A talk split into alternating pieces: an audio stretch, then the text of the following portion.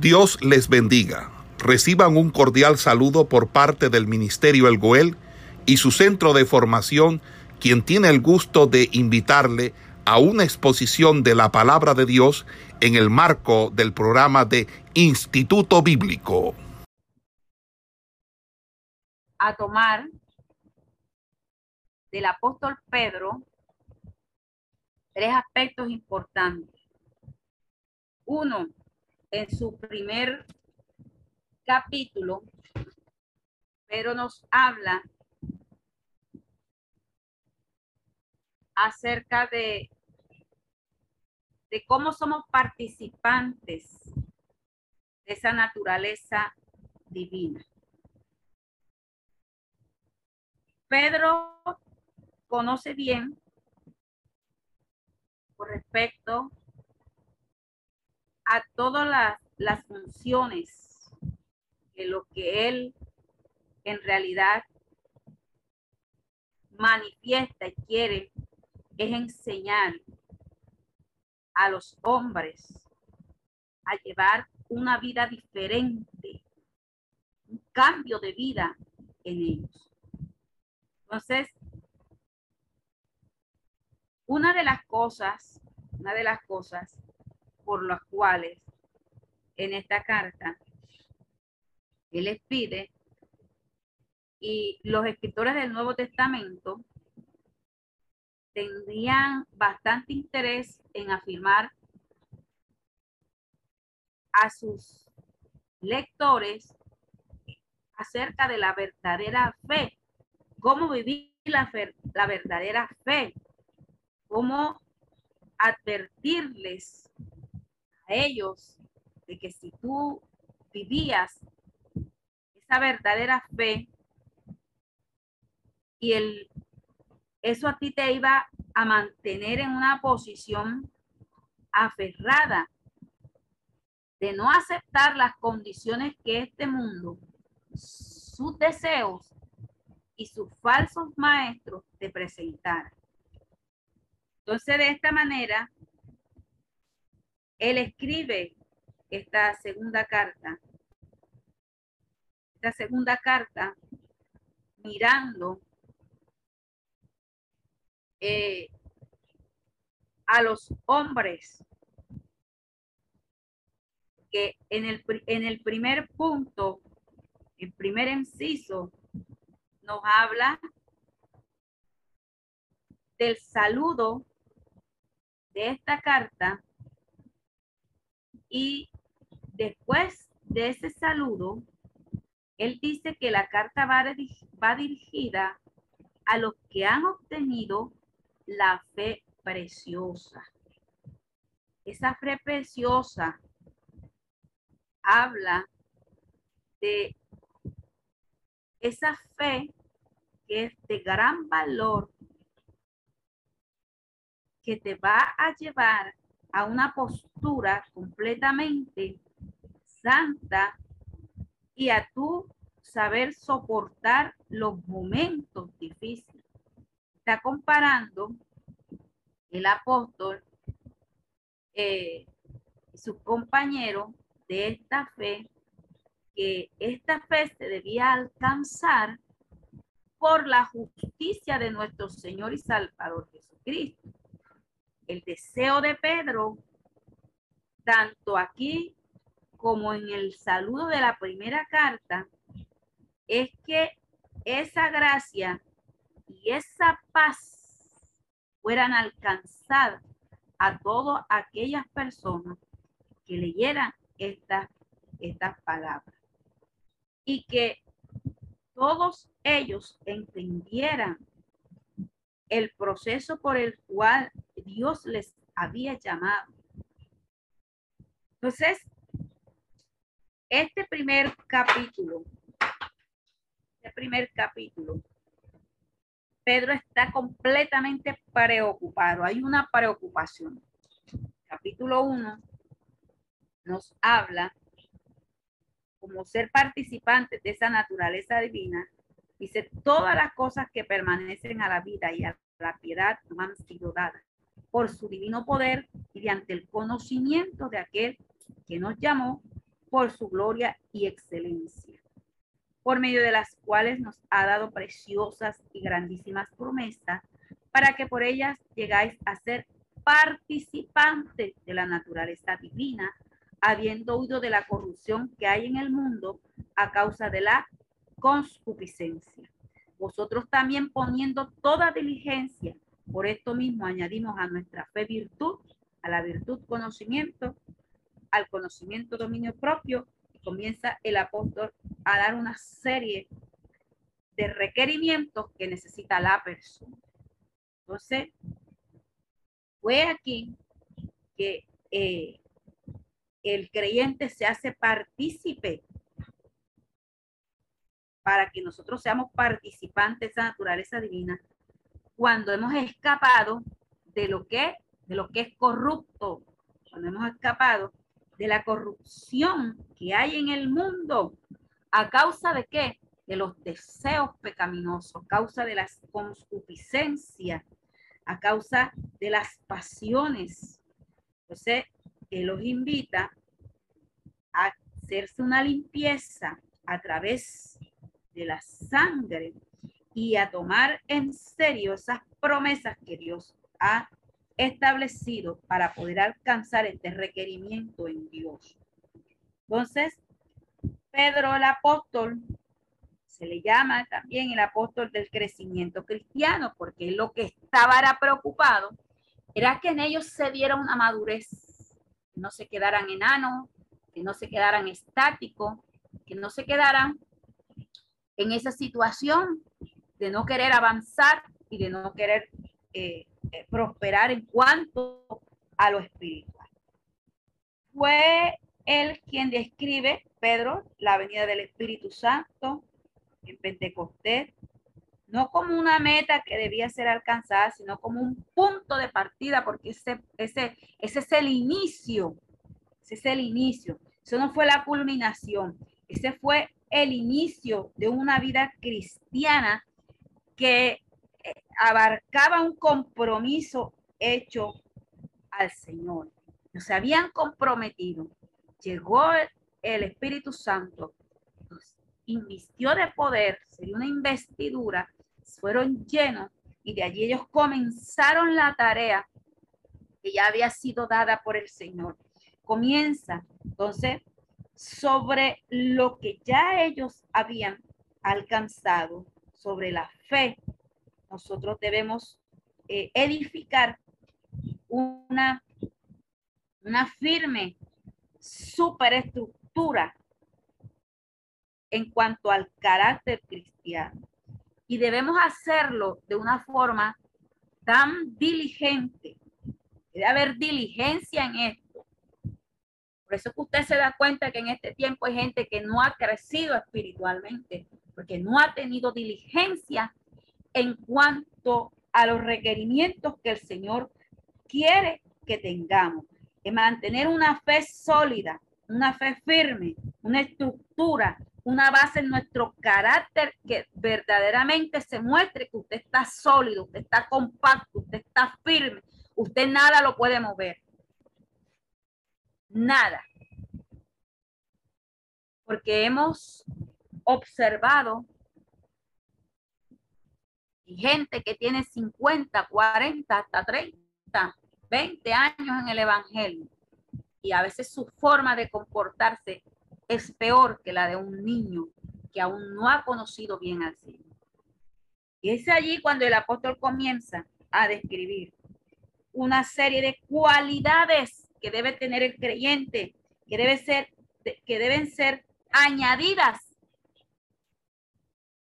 añadidas Pedro da siete cualidades para, para poder eh, tener una buena solidez en lo que respecta a esa fe que demanda el Señor, a esa base que debe estar allí. Dice que, vamos a mirarlas, dice, vosotros también poniendo toda diligencia, por esto mismo añadir a vuestra fe, ¿qué dice ahí? virtud. A nuestra fe, virtud. La virtud. La virtud es la virtud es la excelencia moral en general. Es el un valor particular que indica el lado activo de la fe mientras se adentra en la vida. La virtud en el creyente lo va a llevar a mantenerse, a buscar mucho más,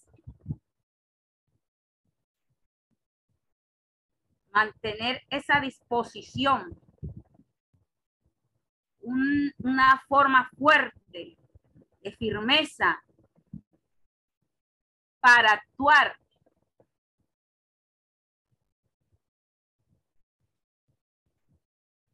para poder desarrollarse, para poder moverse.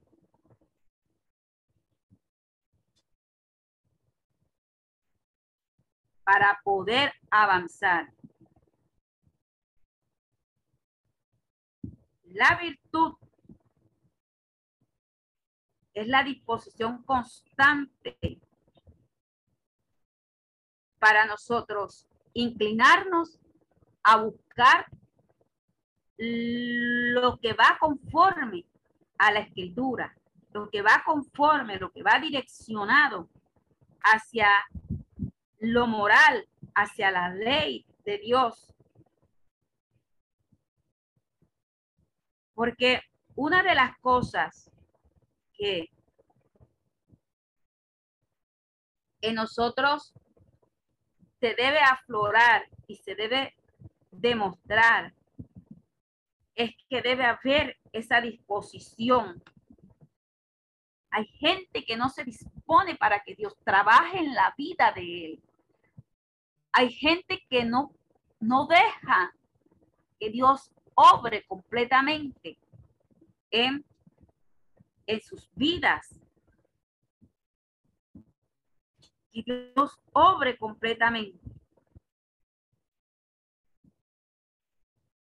que Dios mueva, quite lo que tenga que quitar para poder establecerse, para poder él entrar y tomar esa vida y hacer una vida de él, una vida diferente. Dice que a esa virtud, ese proceso, esa actividad, ese lado activo, de la fe para tú buscar a Dios, para tú llenarte. A esa fe, a esa virtud debes añadirle el conocimiento. El conocimiento es eso que te permite, te permite al hombre decidir eso que le permite al hombre decidir correctamente, actuar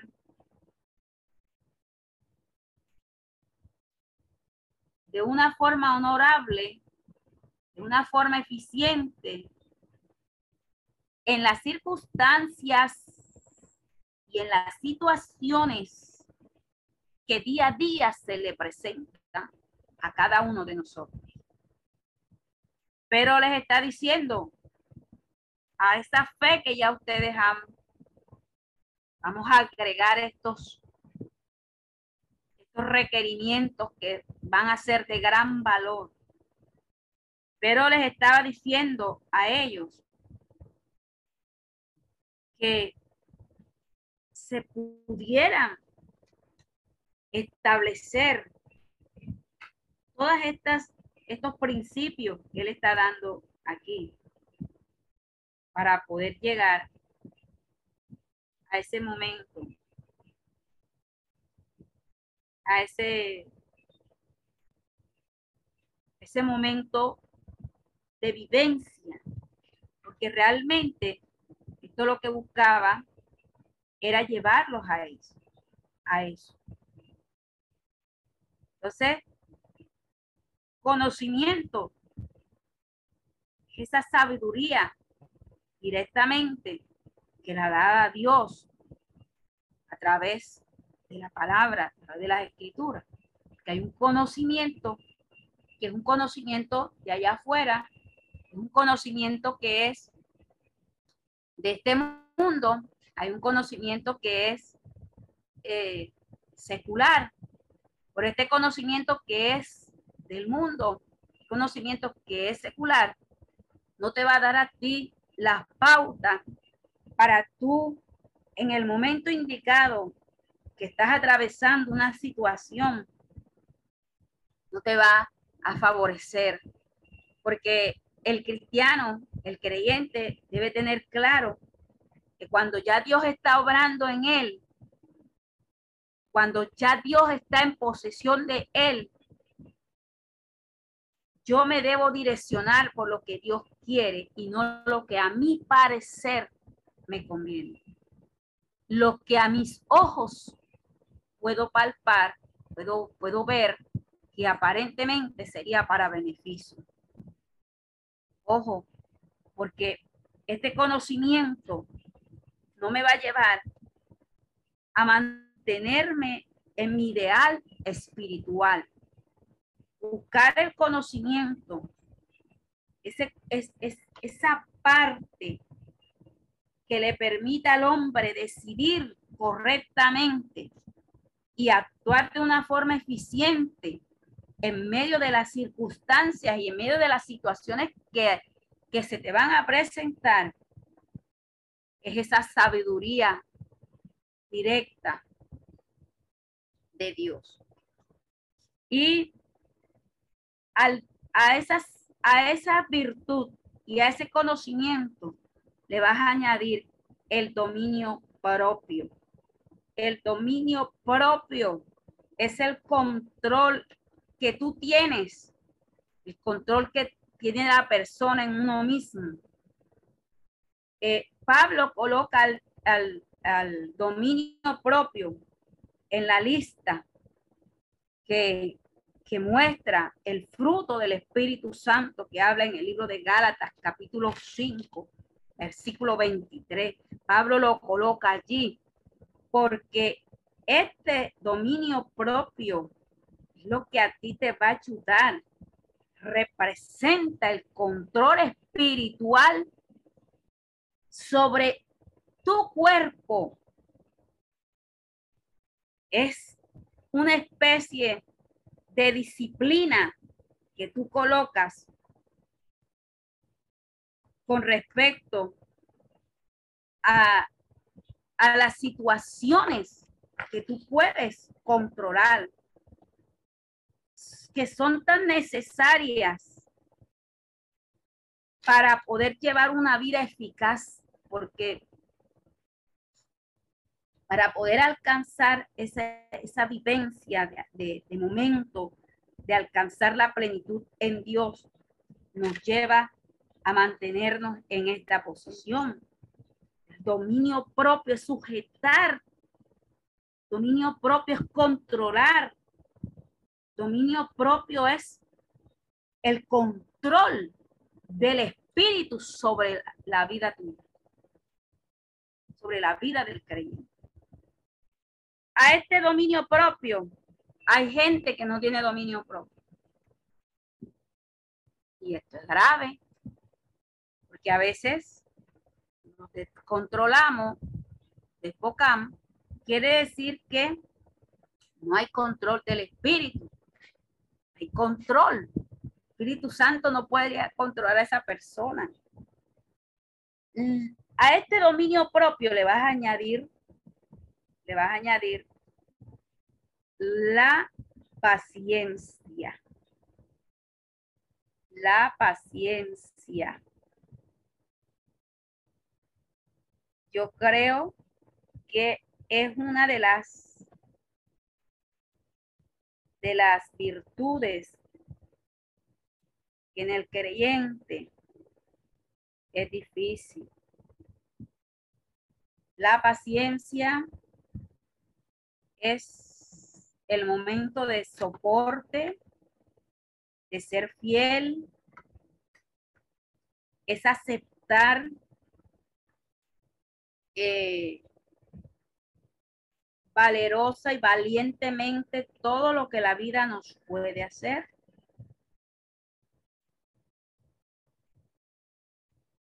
Porque aquilatando tu paciencia, saber controlar todos esos momentos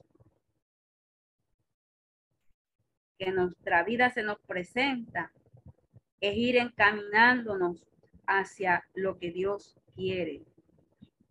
De la paciencia es también la virtud de soportar, de sufrir todas las adversidades con fortaleza y sin estar lamentándose. Porque eh, una de las cosas que nosotros vemos en un hombre que fue tocado y que fue llevado a un padecimiento fue en la vida de Job. Y se hace alusión a él acerca de esa paciencia que él tuvo, acerca de ese momento para soportar las duras pruebas que venían sobre él. El soportar y ser fieles a Dios es aceptar con valentía el trato de Dios. Porque en el trato de Dios es para moldear la vida del creyente, es para tratar con él, es para quitar lo que lo que está que está mal y colocar lo que Dios quiere colocar que esté bien y que le va a ayudar. Entonces, ¿es importante la paciencia? Sí, es importante. Ser paciente es bueno porque nos lleva a hacernos más fuertes, más resistentes, así como el dominio propio, la paciencia hace parte también del fruto del Espíritu Santo, que ejercitado en el creyente, que le va a llevar a vivir una vida muy abundante, una vida muy direccionada en el Señor. La paciencia, a esa paciencia le vas a añadir la piedad. La piedad es eh, esta implica una actitud de aquello que, le agrada a Dios, que eh, le gusta a Dios y que esta piedad va relacionada con la santidad. Acordémonos, en la carta anterior, él está indicando de que eh, esa epístola, esa carta, tiene un valor supremamente importante, porque era alcanzar el grado de santidad que el creyente demanda. Un grado que le va a llevar a mantenerse, mantenerse una, mantener una postura, una postura de hijo de Dios, una postura de, obediencia, porque Dios lo que estaba pidiendo allí era eh, la obediencia, ser obediente. marcar diferencia. En, cuanto a esta relación, es, a Dios le agrada que el creyente mantenga esta postura de piedad, que implique esa acción en él, que demuestre con sus acciones que de verdad ha conocido a un Dios santo, puro, a un Dios que, que es poderoso y que es grande. Eh, muestra e, e, este aspecto importante. A la piedad hay que añadir ese aspecto fraternal. Eh, se traduce como ese amor, amor fraternal. Eh, ese, ese amor fraternal nos lleva a mantener una vida correcta, una vida de, comprender la situación. estar con, la otra persona eh, en sus momentos, el amor, el amor fraternal, fraterno, es el amor entre, entre hermanos. Sí. Eh, eh, esto demuestra una serie de, valores y principios que tiene el ser humano, donde tú muestras hacia tu prójimo eh, amor. Si tú amas a tu prójimo, estás cumpliendo con uno de los requerimientos grandes que Dios establece en las escrituras. Porque primeramente para amar a Dios, si tú dices que tú amas a tu prójimo, debes amar a Dios. Si tú amas a Dios y no amas a tu prójimo, no estás haciendo nada, estás invalidando la ley, estás invalidando el proceso que Dios estableció, que Dios te dio para poder alcanzar esa plenitud entonces, ese amor fraterno, ese amor fraternal, nos habla eh, de una hermandad en el espíritu y eh, considerar a mi, a mi hermano, considerar a mi compañero eh, como, como, como ese discípulo que también dio, dio la vida por él, como hijos del mismo Padre. Es directamente la enseñanza que nos quiere transmitir el apóstol Pedro a través, a través de las escrituras. Este amor eh, fraternal, eh, el apóstol Pablo también lo va a hablar, lo va a expresar en el libro de, de Romanos, en la carta a los romanos, cuando él está dando esos deberes cristianos, esos deberes que que deben, deben ser eh, mostrados, evidenciados cuando el apóstol habla en el capítulo 12 del libro de Romanos, dice de que el amor sea sin fingimiento, aborrecer lo malo, seguir lo bueno, cuando habla de que debemos amarnos los unos a los otros con ese amor fraternal, en cuanto a honra, prefiriéndonos los unos a los otros, no discriminando, no rechazando, no haciéndonos de pronto esas llamadas roscas dentro de la iglesia. No es lo que él pide, quiere. Que se debe mostrar una coinonía, una unidad, un amor no fingido, un amor que nazca de un corazón puro, de un corazón sincero, que de verdad busca al Señor.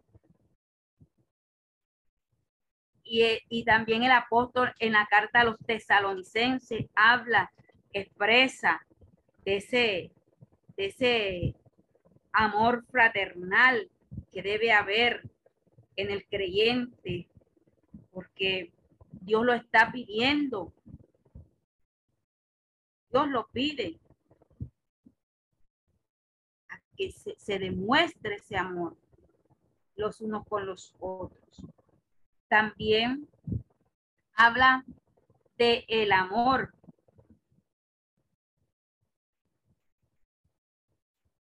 Habla del amor como otro punto adicional a los requerimientos que el apóstol pide. Es el amor ágape que habla la Biblia, que va más allá, va más allá del amor fraternal eh, en el sentido que incluye a todos aquellos por quienes no tenemos ese afecto natural. Y este amor, este amor que nos habla aquí, está indicando, nos expresa la idea de cuidar, nos, nos expresa la idea de comprometernos, eh, de mantener un bienestar. Entonces se entiende por ese amor a la utilidad de cuidar, de mantenernos, de ayudarnos. Cuando usted ama a su hermano, usted lo está cuidando. Usted no habla mal de él. Usted no lo rechaza. Usted lo acoge con sus defectos, sus cualidades, sus virtudes. Usted le está demostrando que también Cristo lo amó a usted. Usted está demostrando ese amor, ese afecto, esa parte de llegarse hacia Él, de mantener. Estos, estos siete puntos que nos está hablando el apóstol en esta carta nos lleva a la idea de que para ser participantes de esa naturaleza divina, en nosotros debe estar operando todo esto. Porque Él dice que si estas cosas están en vosotros y abundan, se ven abundantes, no son escasas. Porque si tengo a veces el dominio propio, no tengo el amor, tengo el amor, pero no tengo piedad. Tengo piedad, pero no tengo paciencia. Todas estas cosas deben abundar, todos estos momentos deben abundar, todos estas, estos requerimientos que él está pidiendo aquí, deben abundar, porque si estas cosas no están entre vosotros y abundan, no os dejará estar ociosos ni sin fruto. En cuanto al conocimiento de nuestro Señor Jesucristo, para mantener una vida abundante y para mantener ese efecto de abundancia eh, del fruto del Espíritu Santo y que nosotros podamos en este mundo saber conducirnos todos estos puntos que el apóstol habla aquí deben estar aflorados en nuestra vida para poder alcanzar la madurez cristiana, porque no podemos decir de que somos maduros cuando estamos actuando de una forma incorrecta a lo que el apóstol Pedro nos está mostrando en esta carta. Entonces, él sigue expresando y sigue diciendo que si estas cosas están en vosotros, vas a poder alcanzar, vas a tener fruto y vas a poder mantenerte. Pero el que no tiene estas cosas, dice el versículo 9, que tiene la vista corta, muy corta, dice, muy corta. Es ciego, habiendo olvidado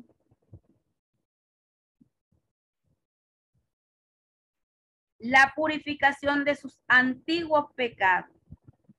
Por lo cual, hermanos, tanto más procurad hacer firme vuestra vocación y elección, porque haciendo estas cosas no caeréis jamás. No caeréis jamás. Pedro habla aquí de, a partir de este versículo 8, hasta el versículo 11 de esos valores que se deben tener, de demostrar, de dar frutos, que si eso es, esos valores se alcanzan cuando se añade a la fe las cualidades que, que demostró, esas, esas siete cualidades que debe tener el creyente. Cuando esas cualidades están en nuestra vida, eh, vamos, vamos, vamos a alcanzar, vamos a ir alcanzando ese proceso de madurez.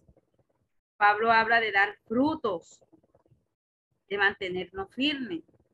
El dar frutos eh, es, es demostrar, es no estar ocioso, porque él allí, allí habla de no estar ocioso ni sin fruto. Entonces, eh, Pedro está comparando la preocupación de Jesús eh, con respecto al pueblo que debía llevar fruto, donde habla de, esa actividad del creyente debe, debe, debe dar, debe ser productiva, debe producir. La actividad en el creyente en cuanto a la obra para poder ejecutar bien el, plan divino de Dios, se debe dar fruto. No se puede estar estéril. Debe haber una manifestación y es a través, alcanzando de todos estos, estos siete principios que él está dando aquí. No, no somos de vista gorda o corta, sino que estamos atentos. No nos volvemos ciegos ni miopes. A veces no vemos. Desde esa perspectiva, que nos está hablando? de que no debemos parecer sin visión, sino que debemos estar atentos, nuestros ojos atentos, abiertos. Porque sin visión el pueblo se, el pueblo perece, el pueblo caería en un hueco, caería en un hoyo porque no, no, está, no está mirando hacia donde debe mirar. Dar fruto dar fruto. En el libro de, del Evangelio de Juan, Juan en el capítulo 15, habla acerca de, de, de que Jesús es la vid verdadera. Y dice que su padre es el labrador. Pero también dice Juan de que todo pámpano que en él no lleva fruto, lo quitará. Y todo aquel que lleva fruto, lo limpiará para que dé más fruto. Por eso les decía, permaneced en mí y yo en vosotros. Como el pámpano no puede llevar fruto por sí mismo, no permanece en la vida, así tampoco vosotros, si no permaneces en mí, tampoco vas a poder llevar fruto. Está indicando proceso de permanencia en el Señor, de agarrarse de su promesa, de vivir una vida consecuente con lo que Dios demanda. Y este es el principio de este capítulo 1, de añadir estos valores en el creyente porque lo van a hacer dar fruto, lo van a mantener con una visión perfecta, una visión eh, completamente despierta y lo van a mantener en una firmeza. Una firmeza, porque si todas estas cosas están en vosotros, No te van a dejar mover tan fácilmente. A mantener, mantener tu posición común. Y, y la promesa grande que nos da el Señor es de alcanzar el momento de gloria. Alcanzar el momento de salvación. Entonces, bastante, bastante grata. Vamos, culminamos aquí la clase. Es para nosotros esta,